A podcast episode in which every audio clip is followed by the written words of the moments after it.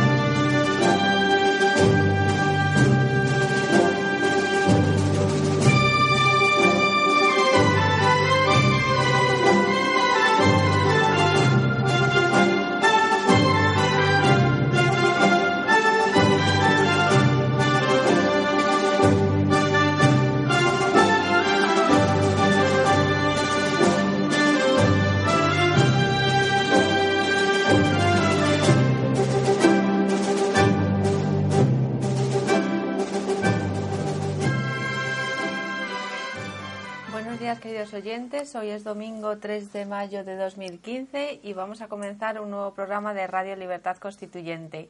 Hoy está con nosotros José María Alonso desde Varsovia. Buenos días José María. Muy buenos días, Cristina. Uy, Cristina, perdona, Elena. Estuve tú, no solo soy yo el que confunde los nombres. Que ya tengo complejo. Te dice que digo cualquier cosa a los nombres.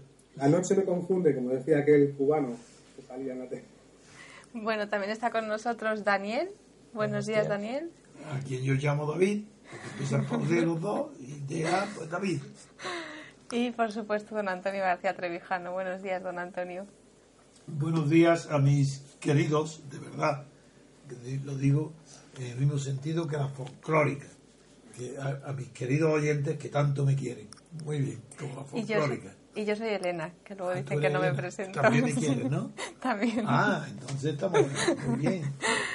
Bueno. Bueno, bu- eh, José María, eh, vamos a empezar. En España las noticias son muy rutinarias, débiles, todo gira en torno a, a la postura, a los partidos políticos nuevos, Podemos y Ciudadanos, o Ciudadanos y Podemos, la investidura de Susana Díaz, los problemas de los del PSOE y del PP ante las próximas elecciones, pero todo muy rutinario, sin ninguna calidad, hasta el punto que se considera importantísimo, figuraros si es importante, que en la página eh, principal del mundo, Casimiro García Vadillo, que ha sido destituido, escribe un artículo grande con, diciendo el mundo me dio la vida, pero hay vida después de la muerte.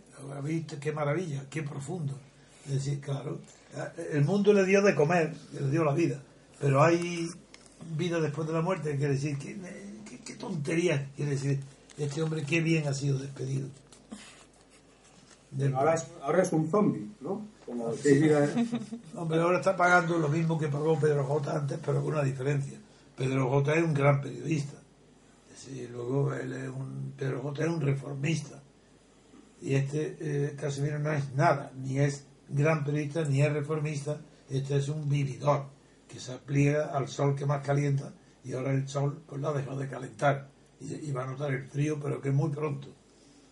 En fin, vamos a ver, para empezar, eh, como lo vuelvo a repetir a mis eh, queridos oyentes, pero digo de verdad, sin broma, eh, que me ayuden para que vaya yo con más ánimo a la operación que será, yo ingreso el lunes, que es mañana a las 6 de la tarde. Seguro que me, oper- me operarán el martes.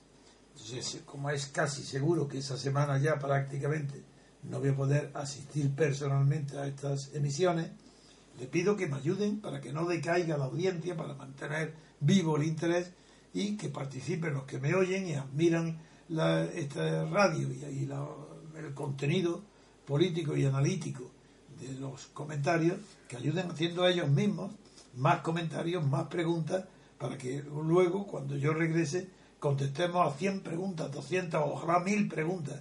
Contestaré a todo. Pero aprovechar para hacerlo, no estando yo, aumentar el número de participantes en las preguntas. En fin, pues con esto le, doy, le voy a dar paso a José María para que en primer lugar nos hable de la situación actual, las nuevas perspectivas de los asuntos eh, conflictivos en Ucrania. Así que José María, adelante con tu primera información sobre Ucrania. Sí, de acuerdo. Pues mire, don Antonio, aquí en, en la parte esta del mundo en la que yo estoy, realmente la rutina en Polonia es, es, parecida a la española, pero en Ucrania la rutina que teníamos de la tregua, que también se ha convertido en cierto modo en algo rutinario, pues acá se ha roto porque el sábado eh, las fuerzas del ejército ucraniano han vuelto a atacar Donetsk. Entonces, bueno, de hecho Lavrov, el ministro de Asuntos Exteriores de Rusia, ha llamado a la OSCE para exigir que Kiev cese el, el fuego. Conviene que aclares, primero, recordar que Lavrov es el ministro de Asuntos Exteriores de Putin y segundo, que la OSCE es un, es un colectivo de observadores que no tiene poder de intervención ninguna. Entonces, para que conozcan el oyente, bien el antiguo, que lo conozco, bien los nuevos, sepan calibrar exactamente el alcance de la noticia que tú nos estás transmitiendo.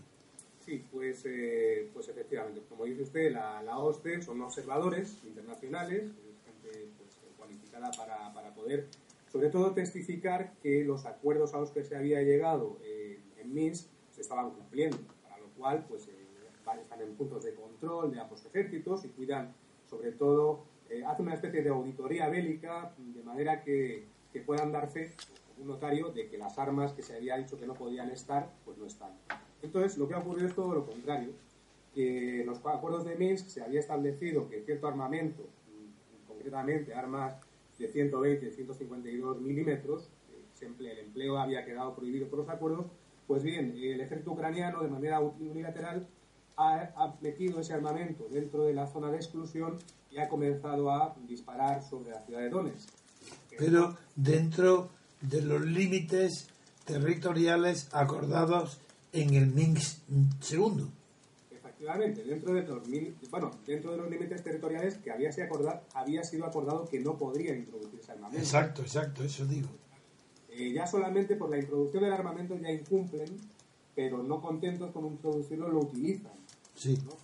Podrían haberlo introducido para atemorizar o para crear tensión o para confundir a la hostes, pero es que lo han metido y lo han comenzado a utilizar el sábado por la noche.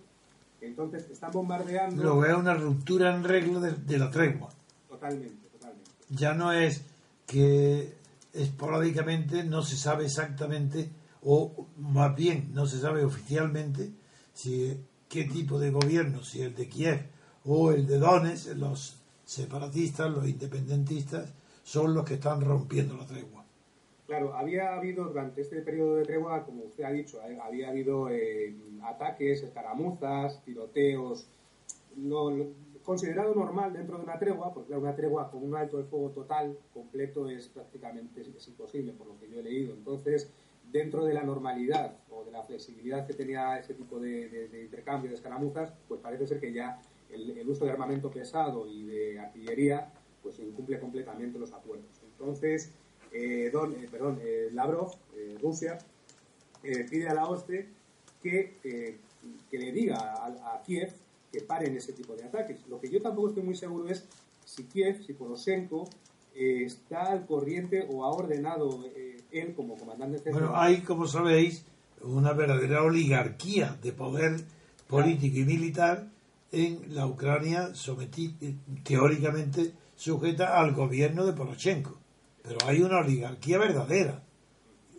Entonces, claro, no sabemos si será alguno de los jerarcas militares o será el propio gobierno.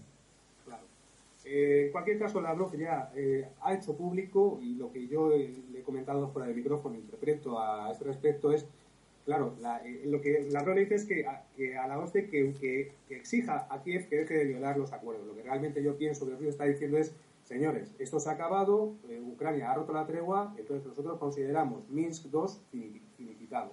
Aunque, aunque Lavrov quiera, quiera que se ajusten a esos acuerdos, yo interpreto, quizá don Antonio esté de acuerdo, que, que realmente Rusia ya considera finiquitados estos acuerdos de Minsk.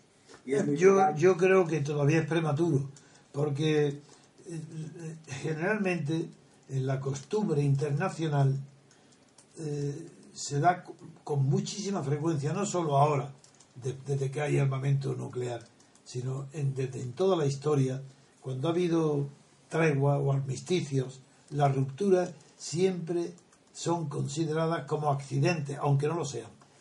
Y, y en ambas partes que han pactado el armisticio o la tregua, eh, eh, dan, hacen la vista gorda para no culpar directamente a los gobiernos. Por eso se puede resucitar en cualquier momento el armisticio.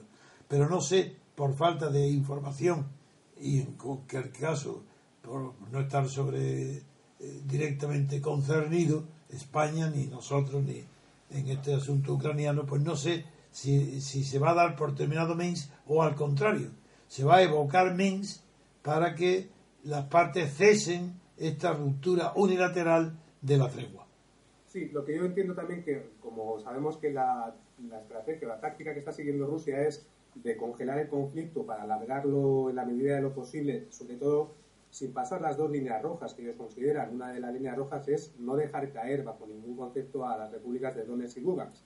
Entonces, mientras no, digamos, mientras las dos repúblicas rebeldes eh, aguanten, pues yo entiendo que también Rusia pues le conviene también. Y ese, ese argumento tuyo, que es muy realista, es favorable a que no se considere jurídicamente terminado el acuerdo de tregua.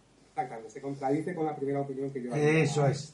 Sí, sí, efectivamente. Bueno, pues, pues quizá me, me, ajustaré más a esto segundo y consideraremos, consideraremos que, les conviene.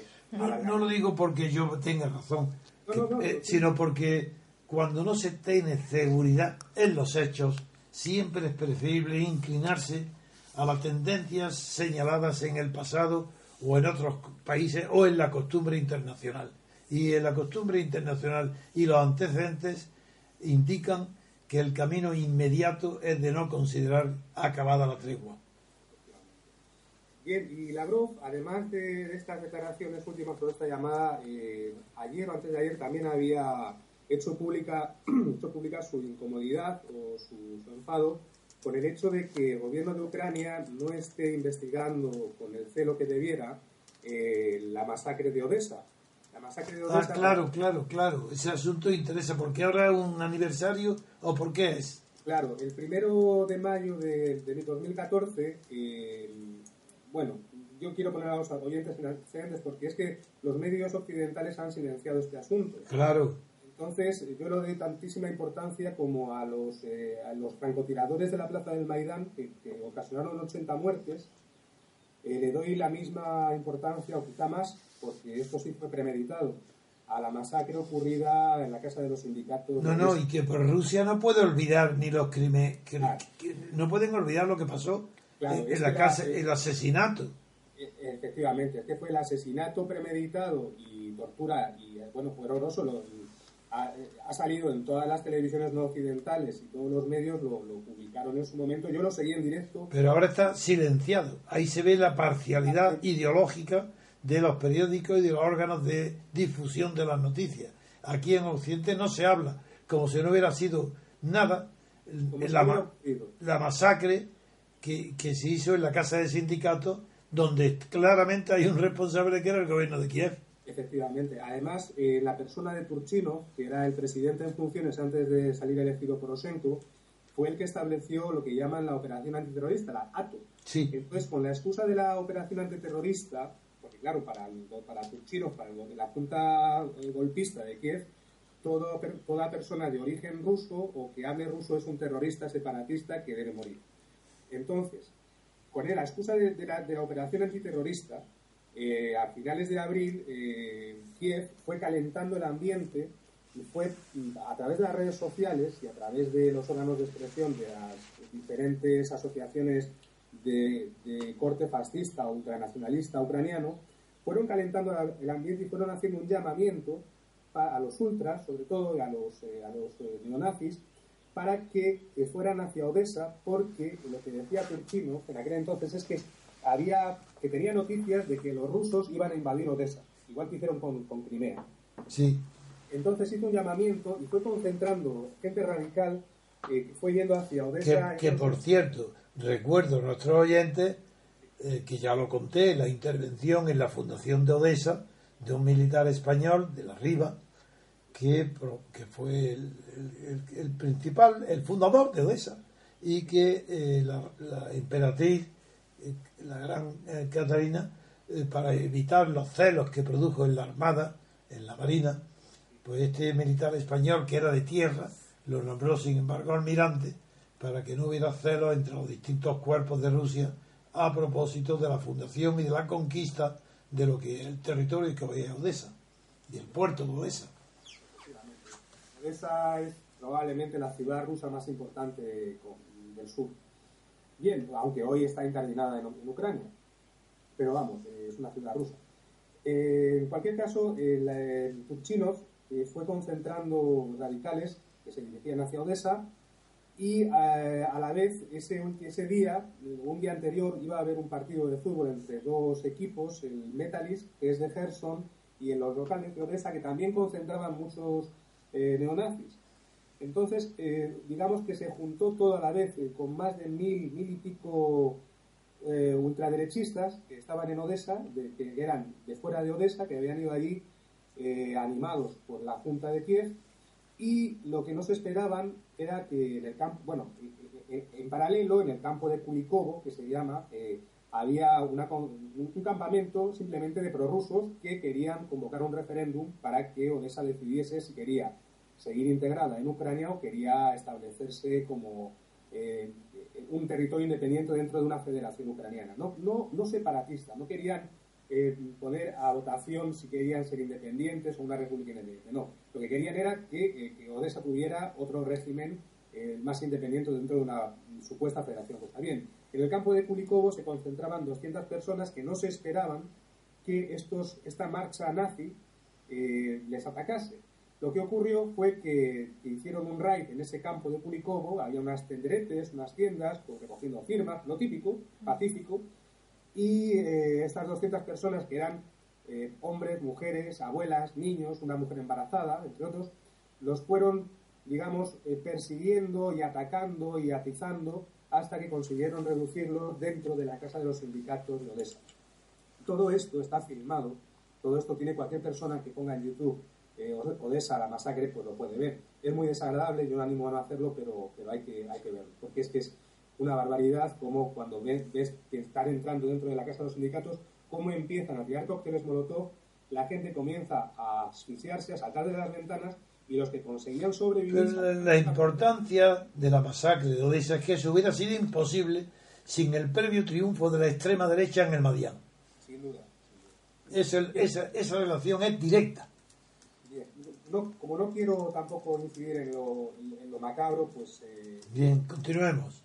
Bien, eh, lo que, en, cualquier caso, Lavrov ha expresado, como decía al principio, su descontento porque no, no están investigando. Bueno, el, gobierno de, Kiev, aunque fue el, que, el muñidor de esa masacre, pues claro, internacionalmente dijo, no, pues claro, sí es horrible, hay que investigarlo, pero no lo están investigando. Bien, eh, ayer llegaron a Odessa 3.000 policías porque tenían que hubiera algún tipo de manifestación en contra. Claro. La gente tiene mucho miedo, no sale a la calle, entonces nadie se ha manifestado han llevado flores, han, bueno, han intentado, sobre todo, que no les vean las caras, porque claro, ahí pues es, una, es, horroroso. ¿Qué, ¿Qué, habitantes tiene hoy aproximadamente Odessa? Pues eh, le digo, más o menos, mm, debe tener alrededor de un millón de habitantes. Uf. El último censo... Es como una ciudad como Valencia. Pues sí, el último censo que yo, que yo sé que, que, hay en Internet publicado es de 2011 y tenía 990.000 habitantes. Sí, como Valencia. entonces es una ciudad, bueno, millonaria, es una ciudad grande. Claro. Pues continuemos, José María. Dicho, dicho lo, anterior y mencionado lo de Odessa, eh, a mí personalmente, como lo vi en directo, pues me, afectó mucho la fibra sensible porque es horroroso. Y quería simplemente recordarlo, ¿no? que, que ocurrió y que no se olvide. Bien, continuando. Oye, cuando se dice que te afectó mucho la fibra sensible, espero que tengas fibras que no sean sensibles. Porque, claro, si te afecta la sensible, la, que no es sensible, esa no te afecta.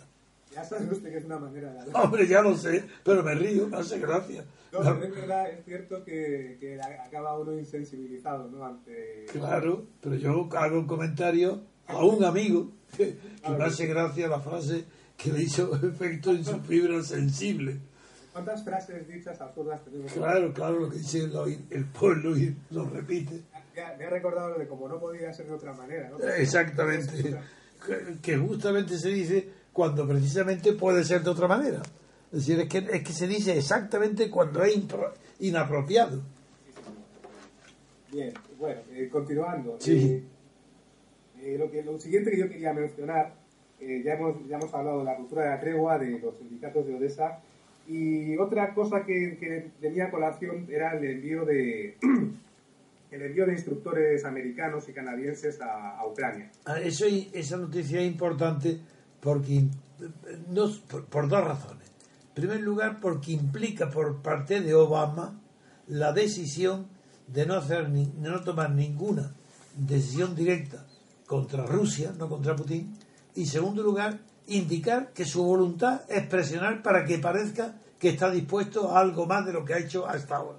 Es decir, esas dos eh, advertencias están incluidas en esa medida unilateral.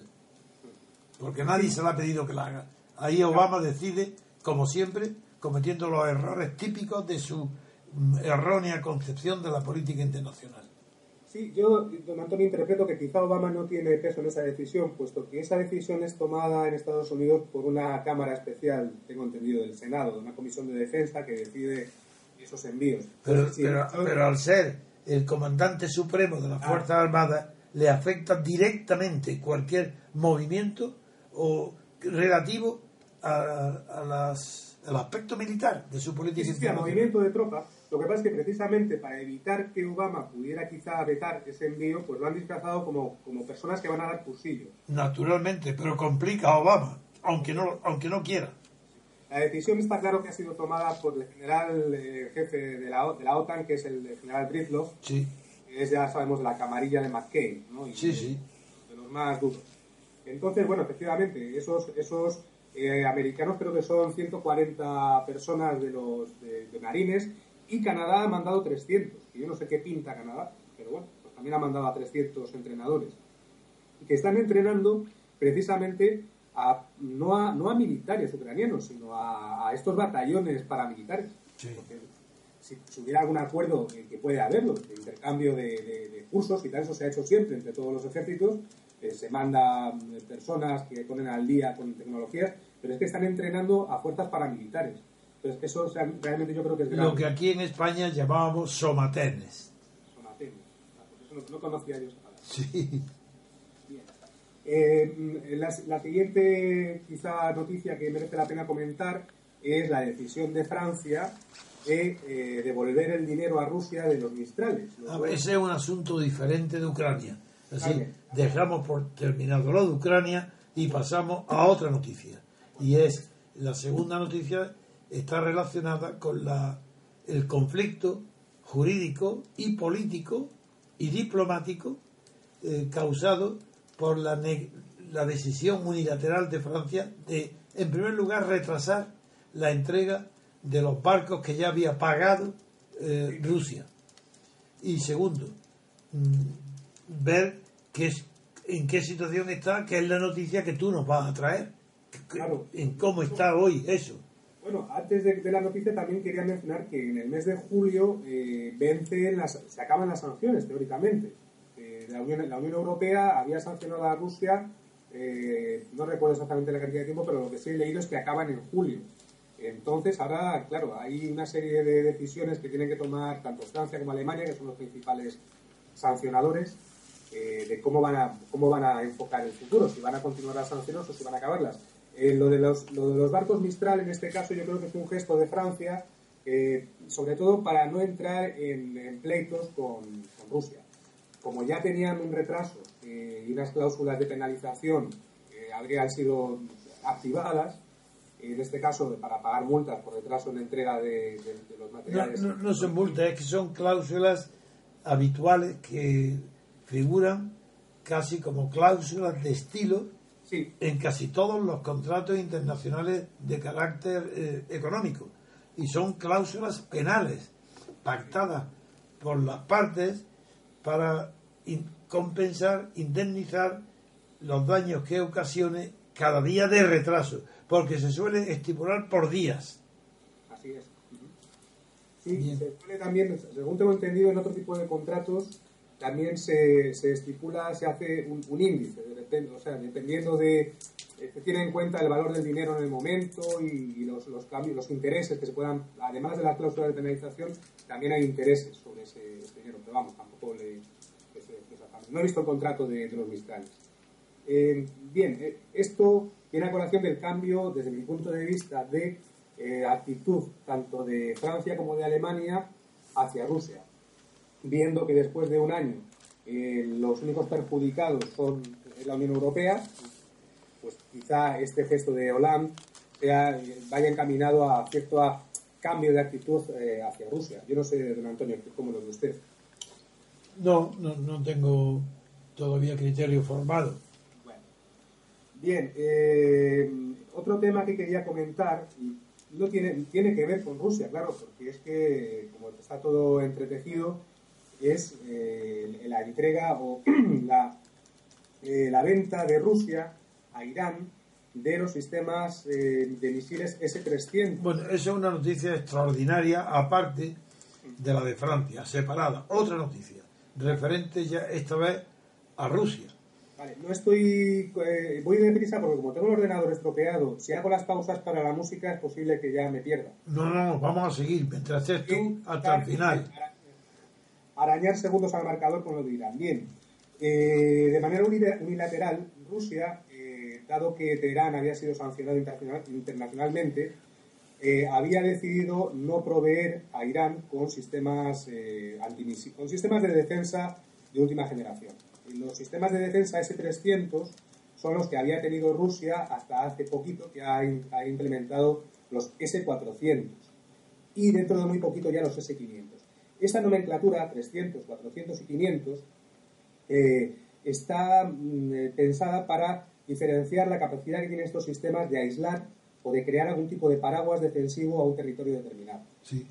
Los S-300, que ahora mismo van a ser provistos a Irán, en teoría aislarían a Irán ante cualquier ataque procedente de fuerzas de Estados Unidos o de Israel incluyendo cazas, sobre todo los Hornet, los F, creo que eran los F-15 y los F-16 Hornet, eh, les sería imposible atacar a Irán si, implementan los S-300. Estos S-300 que, ya han firmado y los van a entregar serían entregados más o menos dentro de menos, menos de un año, no llega al año, eh, y estarían operativos dentro de un año.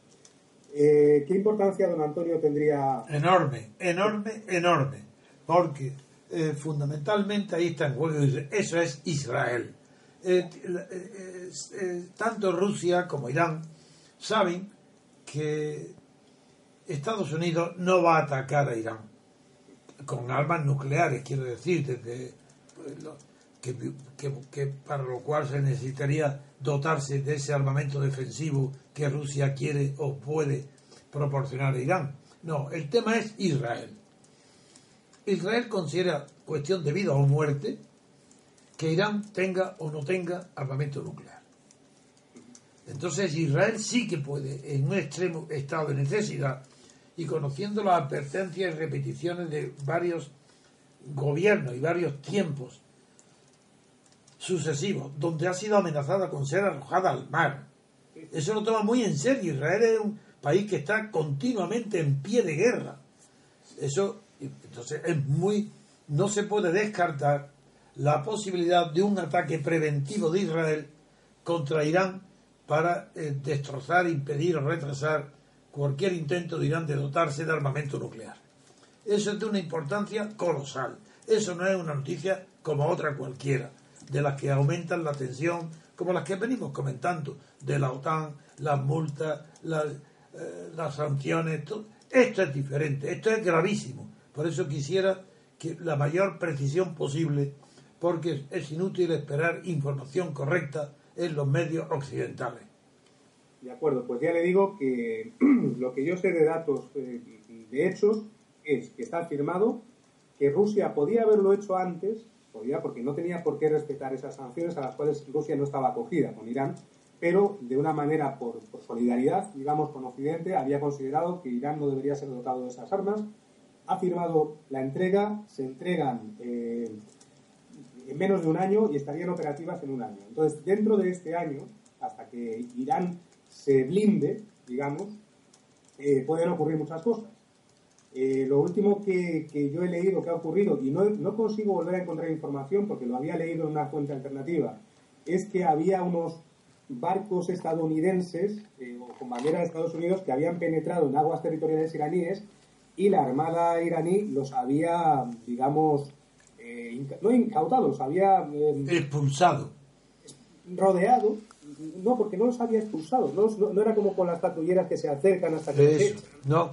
Los habían, digamos, paralizado, rodeado y habían... La palabra en inglés es seized. Bloqueado.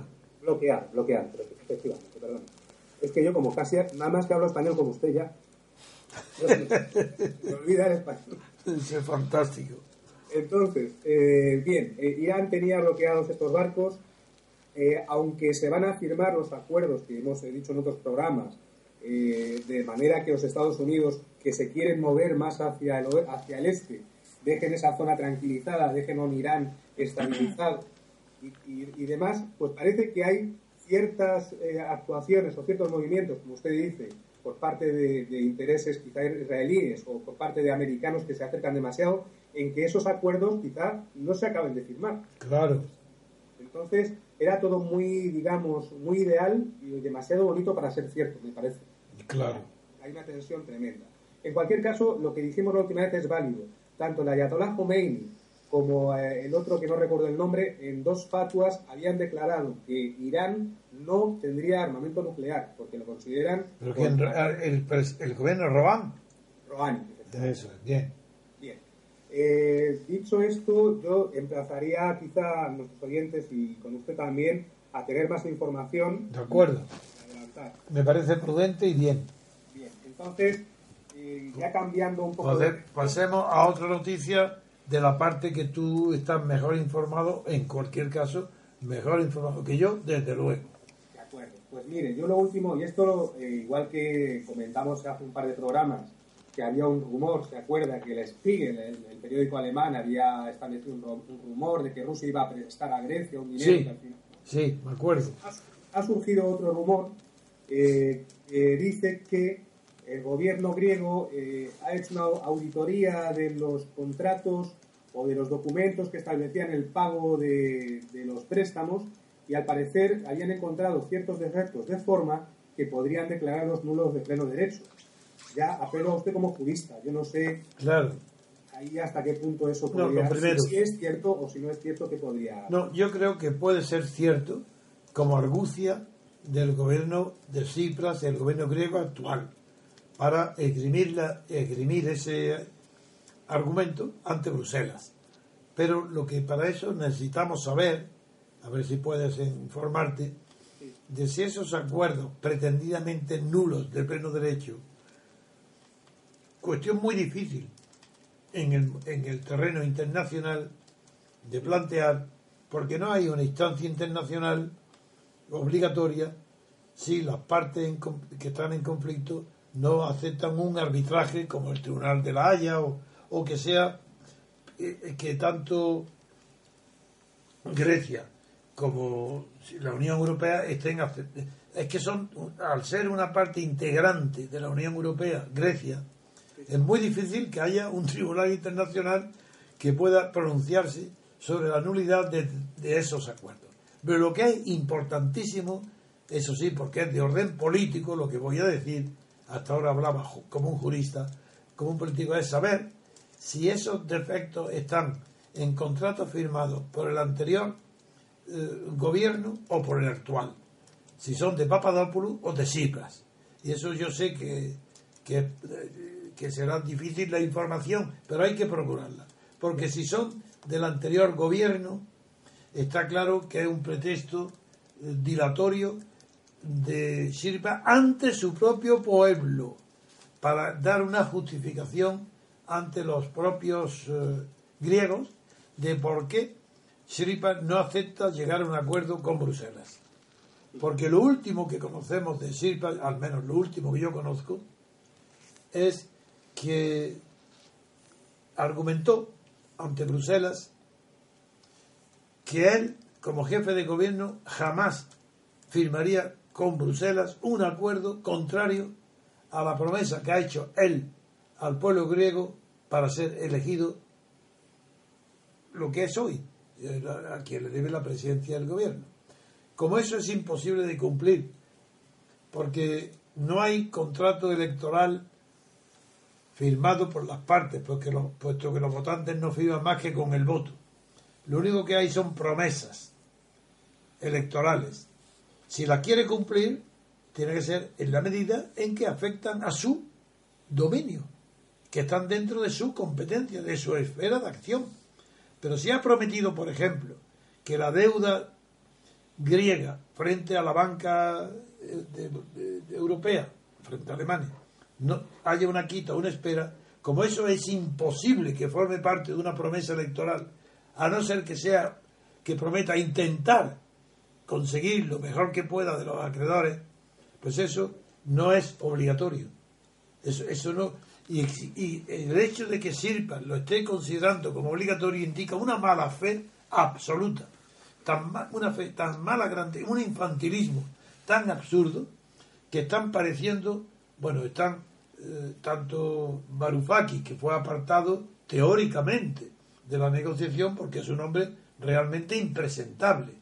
Es un hombre que no puede estar en una reunión educada porque es un grosero, maleducado, un chuleta, nada. Por eso, pero sigue Varoufakis no ha sido disminuido en su poder, solamente se le ha quitado el papel que tenía de representar en Bruselas la cara externa del gobierno griego. Ahora son otros. Pero y, lo de Siripa es gravísimo también si lo que quiere amenazar a Bruselas es con un referéndum. Es la última noticia que teníamos y ahora la que tú añades nueva, si se confirma, es que, esté, que alegue ante Bruselas que los contratos que quiere incumplir, porque son los del antiguo gobierno y no los, las promesas que está haciendo ahora, que son nulos de pleno derecho, porque si eso es verdad, indica que está decidido Sirpa a un confrontamiento tan grande con la Unión Europea que quiere hacer real aquel artículo que comenté la última vez de Varoufakis, donde dijo que como, que como eh, Bruselas no va a tolerar que ningún país se salga del euro, quiere decir que pueden cumplir lo que da la gana sin salirse del euro. Y todo esto, noticia que acabas tú de traer, abunda en la misma tesis de la locura, del infantilismo, de la absurda posición del gobierno griego. Un juego desesperado y muy, muy trilero. y, y, sobre todo muy peligroso para Grecia, para Grecia.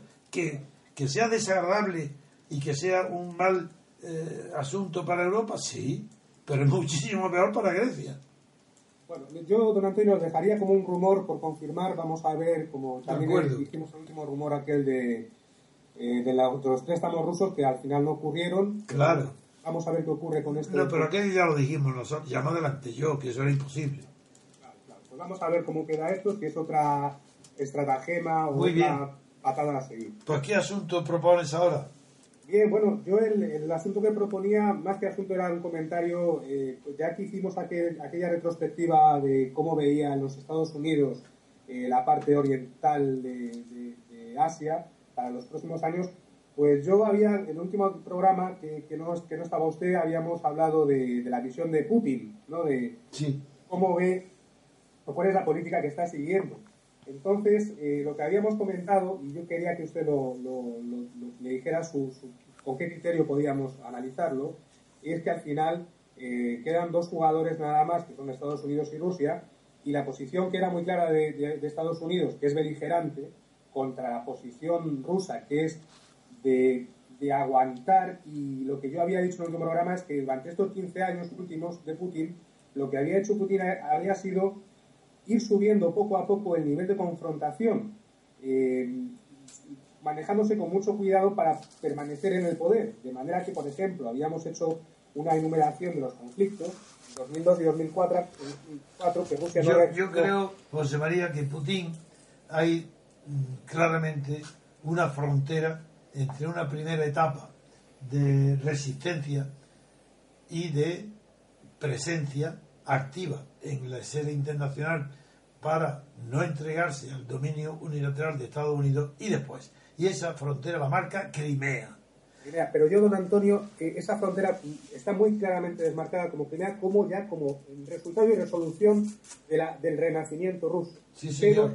el punto de inflexión, desde mi punto de vista, además no me olvidaré nunca porque recuerdo que estaba, recuerdo hasta el nombre del bar en el que estaba cuando lo leí en el periódico. Sí. La intervención de las tropas rusas en 2008 en Georgia. Sí. Esa, esa intervención ha sido la primera intervención de tropas rusas en un país aliado de los Estados Unidos desde la caída del comunismo, desde el año 91. O sea, Rusia no se había significado en el 2004 en lo de Ucrania, y, se había opuesto, pero no había hecho movimiento. en lo de Georgia en 2004 tampoco, pero es que en el 2008 ya cuando fue atacada Osetia y, y Abjasia, ya Rusia introdujo su ejército y ganó. Entonces, eso no se lo perdonan los Estados Unidos.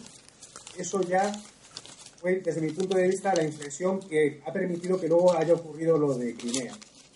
Y ahí ya es donde sí estoy de acuerdo completamente al 100% con usted en que ya Rusia está segura de que puede ser competidor de los Estados Unidos al mismo nivel. No al mismo, todavía, pero, no, pero, no, no por que tenga menos recursos sino porque tienen, porque tienen menos voluntad política. Es decir, Obama ni siquiera tiene que tener voluntad política. En la esfera internacional está arrastrando una inercia, una rutina del imperio. Y eso es lo que no tiene Putin. Entonces, como él no tiene la rutina, tiene que cada medida meditarla y sopesarla. Mientras que en Estados Unidos es la maquinaria imperial la que actúa y le da hecho el camino esa es la diferencia. Y además, eh, Rusia ha adelantado tecnológicamente en el plano militar a Estados Unidos, porque lo que Rusia estaba manteniendo la paz que ha tenido, ha tenido tiempo de investigar y de, adelantar y de pagar mejores investigaciones para mejorar su armamento. De hecho, estos sistemas S-500 que van a implementar es que ya hacen a Rusia completamente invulnerable a, a lo que tengan los Estados Unidos. Es que es una cosa tremenda, porque Estados Unidos que ha estado empantanado en Afganistán y en Irak, ha perdido un tiempo precioso para adelantar en, tecnología. Entonces, ahí Rusia, que ahora mismo es militarmente superior desde mi punto de vista, creo que le, conviene seguir manteniendo la paz, porque de esa manera va a poder establecer esos vínculos que quiere establecer con China y hacer esa ruta de la seda.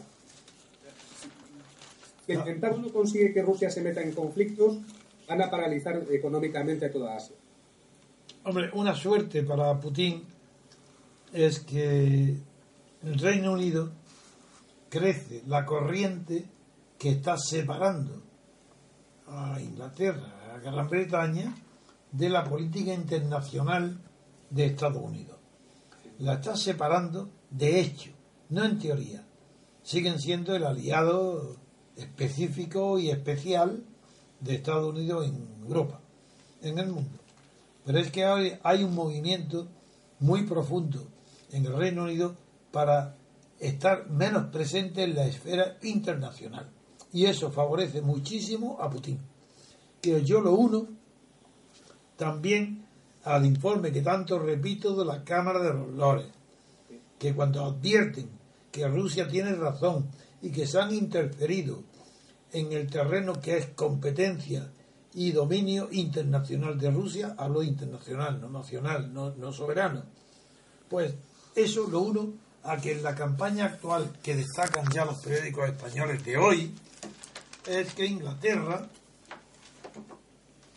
está apartándose y hay por ejemplo en, para eso lo digo para tu conocimiento en el país en la página 2 hay un gran informe que bajo el título de El ocaso del imperio, se refiere al imperio británico. La política internacional del Reino Unido ha quedado arrinconada en la campaña electoral.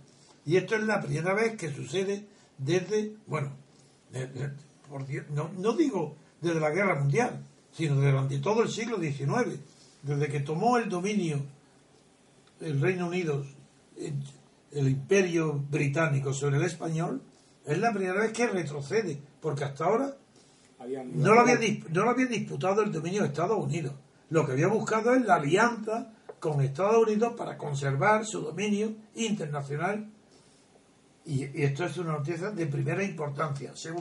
luego, otro artículo hay en el país, todo esto lo digo para orientar en tus investigaciones. Sí, además, fíjese, antes de que, de que la siguiente noticia, ¿hasta qué punto tiene usted razón?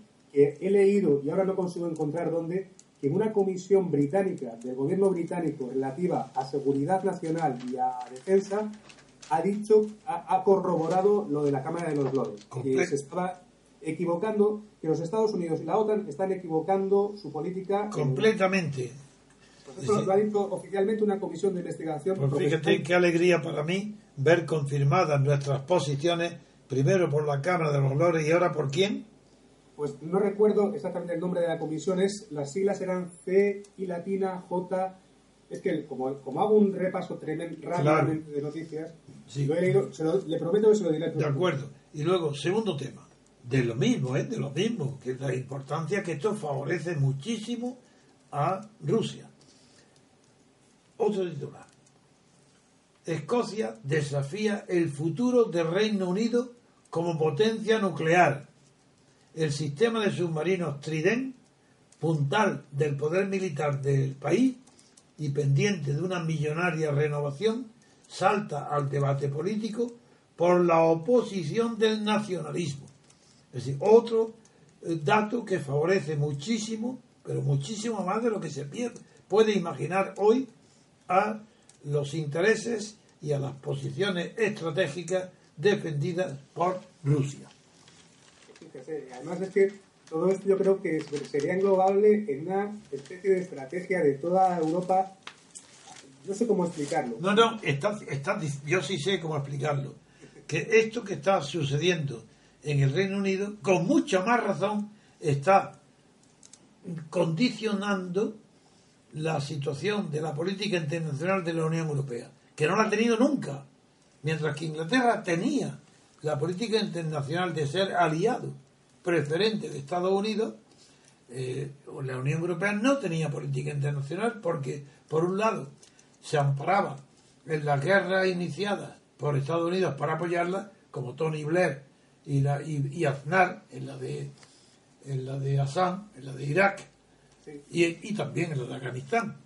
Y, pero ahora es distinto. Ahora es que al separarse el Reino Unido que forma parte de la no de no del euro, pero sí de la Unión Europea. Y el peso y la tradición de la diplomacia inglesa es tan superior a todo lo que hay de esbozo internacional en Europa. Si la situación de, de incapacidad de la política internacional europea solo es comparable a la de Margallo. Si es que no son superiores. Si, si solamente, bueno, pues eso favorece muchísimo a Putin las noticias que nos llegan de la campaña electoral, el olvido, el desprecio a la situación internacional, que antes eran situaciones de preferente atención por parte del electorado inglés. Así es. Sí, pues mire, eh, para que tengamos unas cifras, tanto Estados Unidos como Rusia, como claro, ya hemos comentado muchas veces que es imposible que se enfrenten directamente a dos potencias nucleares. Lo que quieren es una guerra de aliados, a ver quiénes consiguen claro, claro tener más aliados. Entonces, los Estados Unidos, que históricamente han tenido de aliados a Canadá, Australia y Japón, pues ahora que la Unión Europea, con Inglaterra adentro, se está un poco despegando de esa, de esa alianza porque ven que el futuro, eh, sobre todo económico, no está en Estados Unidos. Rusia, por su parte, de aliados, ¿quién tiene? Tiene a los BRICS, que es Brasil, India, China, más gran parte de Latinoamérica, con la cual está estableciendo nuevos pactos. Ya ha ido allí Soigu, el ministro de Defensa y demás y el norte de África, por ejemplo en Siria. Entonces, Rusia de aliados tiene un 60% del PIB mundial, un 60%. Dos tercios de la población mundial son aliados de Rusia y tres cuartos del territorio del mundo. Si a eso le sumamos el, digamos, desacople paulatino que está sufriendo eh, de la Unión Europea, Francia y Alemania, y ahora ya se añade su aliado histórico, que es Inglaterra, el Reino Unido, pues fíjese. Desde luego. Hay una desesperación en Estados Unidos, ¿eh? hay, hay algo ahí que, que- que, Bueno, es que Estados Unidos, además, en este momento, donde Obama sufre el desgaste de la discriminación racial con los asuntos de Baltimore, como otros los Estados Unidos, eh, hace que la postura de Obama es de debilidad en la, en la política internacional, porque está en su patio casero, tiene el problema no resuelto del racismo. Totalmente. Empeorado, don Antonio, además, por la situación económica, no solamente, bueno, efectivamente, ¿quiénes son los, los que económicamente están peor en Estados Unidos? Son los eh, tanto negros como latinos. No debo de dar por terminado el asunto de la liquidación de los restos del Imperio Británico y su desaparición eh, previsible de la escena internacional sin referirme a unas declaraciones que aparecen en el diario El País bajo una información que tiene como título El ocaso del imperio británico y la política internacional del Reino Unido ha quedado arrinconada en la campaña electoral porque el, país, es decir, Inglaterra y Gran Bretaña, rehuye las intervenciones tras los fiascos de Irak y Afganistán y que también incluso se difumina el debate sobre la Unión Europea, pese al referéndum que promete Cameron para el año 17, pues quiero, quiero terminar esta información sobre eh, la disminución notable de la presencia del Reino Unido en la política internacional y por tanto de su influencia en, en- en la política internacional de Estados Unidos, voy a, a leer las palabras pronunciadas ayer por Lord Renwi- Renwick, que representó a Reino Unido en la política exterior durante 32 años. Y este, este viejo diplomático acaba de decir que en el fondo lo que vemos, literalmente entrecomillado, es un fracaso no solo del liderazgo de Cameron y Miliband, sino que hemos perdido la voluntad de influir en el mundo y que lo temible es que un día nos despertaremos y veremos que ha sido un desastre para nuestro país. Con eso termino mi interpretación de los acontecimientos favorables en la política internacional a Putin por la disminución de la capacidad de intervención exterior de Estados Unidos. Muy bien, vamos a ver qué noticias puedes terminar porque para pasar ya a lo nacional. Nada, simplemente que lo- el objetivo de Putin desde mi punto de vista es evitar una conflagración en Europa eh, y, que, que la Unión Europea, si, si no aparenta a- apoyar al Pentágono, pues mira, eso. Por mi parte, don Antonio, nada más. Pues muy bien, vamos a hacer una pausa para que tu ordenador descanse y, y no nos dé disgustos. Eso, que yo, yo no necesito descansar, la tecnología sí. No, claro, claro. Porque descanse tu ordenador mientras con una música y ya preparamos la se- se- segunda parte que será breve porque las noticias nacionales son muy pobres. Muy bien. Muy bien, pues hacemos una pausa y volvemos enseguida. Mama,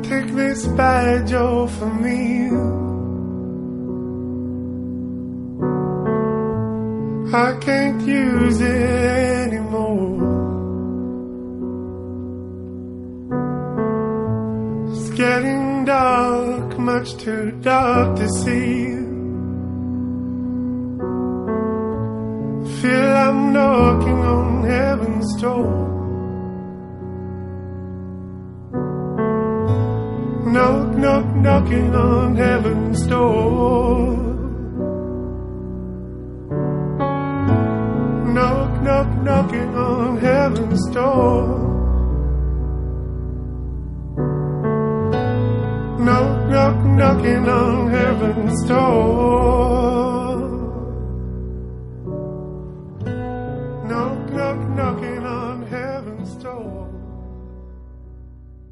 Bueno, pues vamos a continuar comentando las noticias eh, nacionales. Daniel nos va a leer los titulares de la prensa.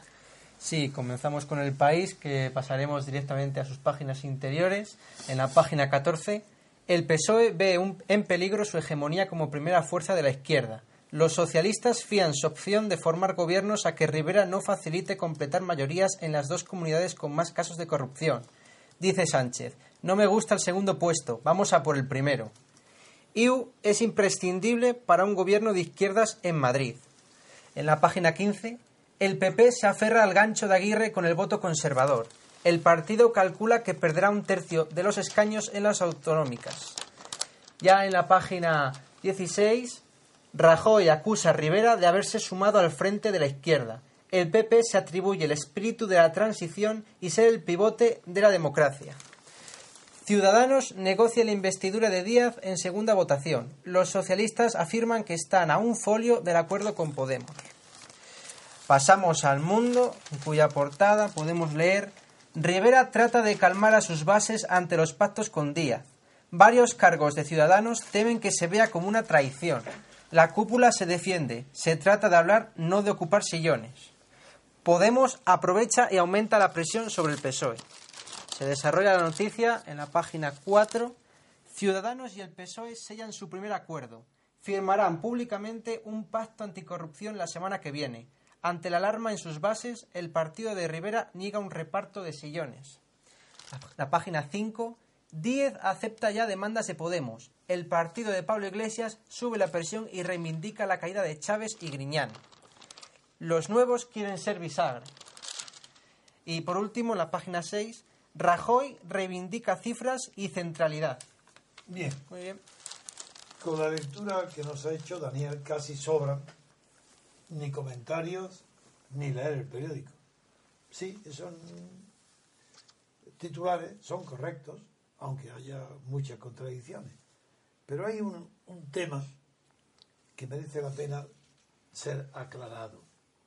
Y es el tema, puesto que ese tema lo está utilizando Podemos, lo están utilizando todos, el PSOE, lo está utilizando Rivera y ahora el colmo, para el colmo, está lanzado a en la explotación de esa palabra nada menos que Rajoy. Eh, Rajoy en la página en la página de Mundo eh, 6 dice la, la última noticia que ha leído es que Rajoy ha reivindicado cifras, que es lo suyo, que es lo que siempre es leer cifras, y reivindica centralidad. Miramos centralidad para divertirnos un poco nada más, porque de verdad es que no se necesita ser muy listo ni muy culto para saber lo que significa centralidad. Como todos los sustantivos terminando en idad, pues significa cualidad de centro, cualidad de central. Pues la cualidad se llama centralidad. Pero desde que están los Ceberianes y compañía en la academia, que no para de hacer negocio, editando cada año un nuevo diccionario, pues me he entretenido hoy pedirle a Daniel que nos lea qué dice el diccionario sobre centralidad. Y en lugar de decir, como siempre se ha dicho, cualidad de central, pues dice condición de central. Por lo cual, José María, con el que estamos todavía al habla, porque su ordenador aún resiste, pues dice, pero ¿cómo pueden decir esa locura? Pero si cualidad es una, es una condición inherentemente unida a, como cualidad, eh, como nota, no solo connotativa, sino consustancial a lo que designa, por ejemplo, centralidad, pues es la cualidad de lo central. ¿Cómo puede decir que es condición de lo central, como acaba de leer Daniel? ¿Cómo condición? La condición es algo externo y todo jurista no hace falta ser abogado para saberlo, que la condición implica la, eh, la subordinación de cualquier sustantivo, de cualquier persona o cosa, a una determinada cosa extraña ya que es bajo la condición o condición de. Claro que condición de No es lo mismo que cualidad. Sin embargo, están ahora en la noticia. La noticia es que empezó Podemos. Es decir, el oportunismo de manicomio, porque es de loco, de el señor Pablo Iglesias. El oportunismo de locura, que implica querer ocupar la centralidad, no el centro. Porque nadie dice que quiere ocupar el centro, ni una posición central, sino la centralidad. ¿Pero qué significa eso? Si centralidad es la cualidad que tiene lo central. ¿Qué cualidad? Ocupar la centralidad no existe, imposible. No hay ningún lugar en el espacio político que se llame centralidad. No existe, es mentira. Lo que están que jugando con el idioma para ocultar sus intenciones, para ocultar que están mintiendo. Pero ¿cómo podemos ocupar el centro? Y Rajoy quiere ocupar el centro, y el PSOE quiere ocupar el centro, y Rivera quiere ocupar el centro. El único que no dice que quiere el centro es Izquierda Unida, que dice que quiere ocupar la izquierda. Este absurdo, esto, todos los titulares que ha leído Daniel se refieren a ese tema. Por eso lo he escogido como motivo de la reflexión política. No de la mía, la de vosotros, la de cualquier persona. ¿Cómo, cómo puede ser la centralidad una palabra de significado político? El centro sí. Pues voy a explicar lo que es centro. El centro no es ideológico. No hay ninguna ideología en el mundo que sea de centro. El centro solamente en la política se refiere al gobierno, a la posición del que gobierna. Franco gobernó desde el centro. Stalin gobernó desde el centro. Hitler gobernó con un centro y Mussolini y todas las dictaduras. No hay gobierno que no se ocupe el centro, porque el centro siempre es un concepto gubernamental que conserva el equilibrio entre dos extremos, la derecha y la izquierda, dentro del gobierno, porque fuera del gobierno, como ideología, ¿qué, qué significa? El centro. Es que hay una ideología de centro, ¿cuál? ¿Es que hay un centro ideológico entre el comunismo y el liberalismo? No. ¿Es que hay un centro entre el socialismo y la democracia cristiana? No. Ideológico, no. Eso es mentira. Solamente el que quiere decir centro quiere decir quiero gobernar. Me importa poco la ideología. Quiero ocupar el poder. Eso es centro.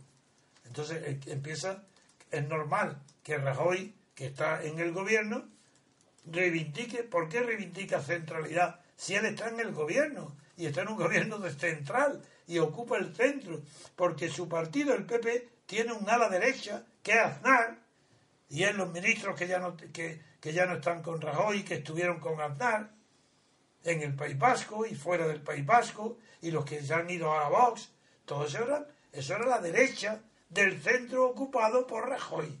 Pero no quiere decir que Rajoy tenga una ideología de centro. No, Rajoy ocupa el centro ideológico del Partido Popular. Ocupa una posición central entre la extrema derecha del PP y la extrema izquierda del PP, que serían los que son favorables a reformas eh, sociales. Eso significa centro. Si el centro es una idea de gobierno, no ideológico, ¿cómo, ¿cómo va a ser un centro ideológico?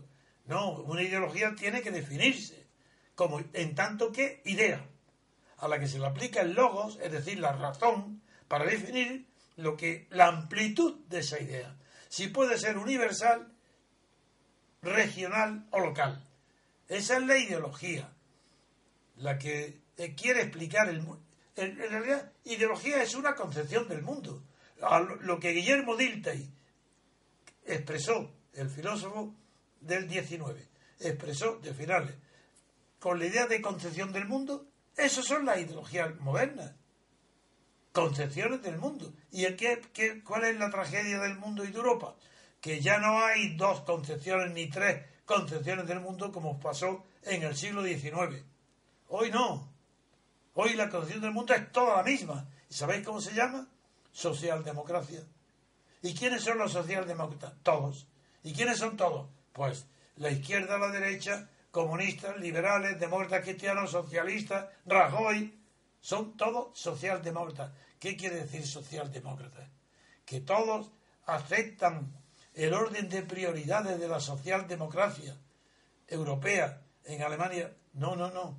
Quiere decir que los valores, los valores morales, políticos, culturales, éticos, estéticos, todos los valores científicos, todos los que ocupan antiguamente la escala de valores de Max Scheler, el, el filósofo de los valores alemán, eso hoy prácticamente ha desaparecido porque solamente hay un valor que se llama socialdemocracia que tiene dos manifestaciones. Una, que el mundo se explica como si fuera verdad, como si fuera libertad, como si fuera justicia, como si fuera legalidad, como si fuera justo. El mundo es el como si. Es decir, se sabe que es mentira todo, pero se finge que se cree en ello. Y por eso el mundo es como si todo fuera correcto. Ese como si fue la construcción que hizo Weininger en el año 1911. Pues bien, esa concepción del mundo es la actual ideología. Y ese como si se llama socialdemocracia. ¿Qué es la socialdemocracia? Como si las políticas fueran sociales, socialistas, como si el valor de la izquierda tradicional antigua, clase obrera, proletaria, estuviera en vigor. Como si hoy hubiera proletarios, como si fuera como la antigua clase obrera, como sindicatos, como si los sindicatos fueran de clase, como si fueran verdaderos, como si los partidos no fueran estatales, como si fuera en España una como si fuera una en España y Europa una democracia, como si los jueces fueran independientes, como si los periódicos dijeran la verdad y no la postura ideológica de cada de los dueños de cada periódico. Ese como si y esos valores ficticios, falsos, que no se atreven a decir al hombre hombre y a la mujer mujer, porque ambos son la misma cosa, ciudadanos y ciudadanas, miembros y miembros. Esto, esa locura de no reconocer ni siquiera las identidades sexuales, porque hay que decir siempre al lado del O, el A, esa es la socialdemocracia, esa es la falsa igualdad. Como no hay igualdad entre el hombre y la mujer, todos tienen que decir, cuando hablan del género, uno y otro, masculino y femenino. Gobernante y gobernante. ¿Cómo dicen gobernante, eh, gobernado y gobernadas? ¿Por qué no dicen gobernante y, gobernadora o gobernanzas? Es que todo es falso, empezando por el vocabulario. Y esa es, la, ese es lo que se llama centralidad. La centralidad es la cualidad de central que es la posición que todos quieren tener para poder gobernar, centro. Bien, pues la ideología vigente hoy en Europa es toda centralidad. Por tanto, cuando Podemos en España dice que quiere ocupar la centralidad y que centralidad no quiere decir centro, no sabe lo que dice, no sabe lo que habla. Este pobre hombre, este pobre ignorante, Pablo Iglesias, no sabe que centro es una idea de gobierno. Centralidad es una eh, es una, una expresión metafísica de lo central. Eso no tiene nada que ver con la política, centralidad. No, se sabe lo que es un centro en el fútbol. Quien, quien lanza un balón por el aire desde un córner a la portería está centrando. Y por eso se le va a llamar centralista, centralidad al, que echa el, balón por ahí. Eso es que es ridículo de ignorantes, de payasos. Este es un payaso. Son todos payasos. El de Podemos como, pero no era payaso Albert Rivera. Y ahora Albert Rivera aparece fuera de Cataluña como otro payasito, una cara de buena persona, diciendo las mismas tonterías, pues que Podemos y que, y que Rajoy con la centralidad. ¿Y qué pasa ahora? Que el, que el PSOE de Andalucía, la señora Díaz, antes de alumbrar un hijo, está alumbrando ya partos por todos lados. Es que está teniendo, por un lado, ya dice que ha llegado un pacto con Ciudadanos que se va a firmar enseguida sobre la anticorrupción. Pero es que ha dicho que está a un folio de distancia de un acuerdo con Podemos. ¿Qué quiere decir? Que la van a apoyar el gobierno, los ciudadanos, y lo va a apoyar Podemos. Eso es falso, eso es mentira. ¿Qué pasa? Pues que las bases de Ciudadanos ya son las primeras que se han alertado y han dicho, pero ¿qué está haciendo? ¿Qué es esto? En Ciudadanos. Y Ciudadanos los calma diciendo, no, no, es que no hemos llegado a ningún acuerdo. Lo que estamos haciendo es hablar. Mentira. Porque están preparando ya un acuerdo anticorrupción ya. Y la PASE, claro, dicen, ¿pero esto qué es? Pues todos son iguales. No quiero perder más tiempo porque sería repetir lo mismo. Claro, que hoy, lo que yo he querido centrar hoy, la cuestión es que la palabra centralidad, empleada por Rajoy, imitando a Podemos, no significa políticamente nada. Pero nada. Es una manera, es un galimatría decir la centralidad y, poder, y Pablo Iglesias, que no es tonto, es un tipo listillo, pero inculto, tan inculto como toda la clase política española. No sabe nada de nada. Bueno, pues él se da cuenta y dice, centralidad no quiere decir centro. No, claro que no. El centro es equidistante de, de dos extremos. En cambio, la centralidad es la cualidad de lo central, la cualidad de lo que está en el centro. Ese es lo que quiere explicarnos Pablo Iglesias, de Podemos, pero que si es que no sabe ni siquiera hablar en español, si es que no sabe lo que significan las palabras. Eh, la política española está en un nivel verdaderamente bajísimo de calidad intelectual, moral, político, filosófico y de vocabulario. No saben hablar español. Yo os pido, con esto voy a terminar, digo, mañana todavía haré otra intervención, porque es lunes, y el martes también, no, el martes no, el lunes lo haré por la mañana porque ingreso en el hospital, luego a la, por la tarde a las seis me operaré el martes, yo creo, a lo mejor el miércoles, y os pido de verdad apoyo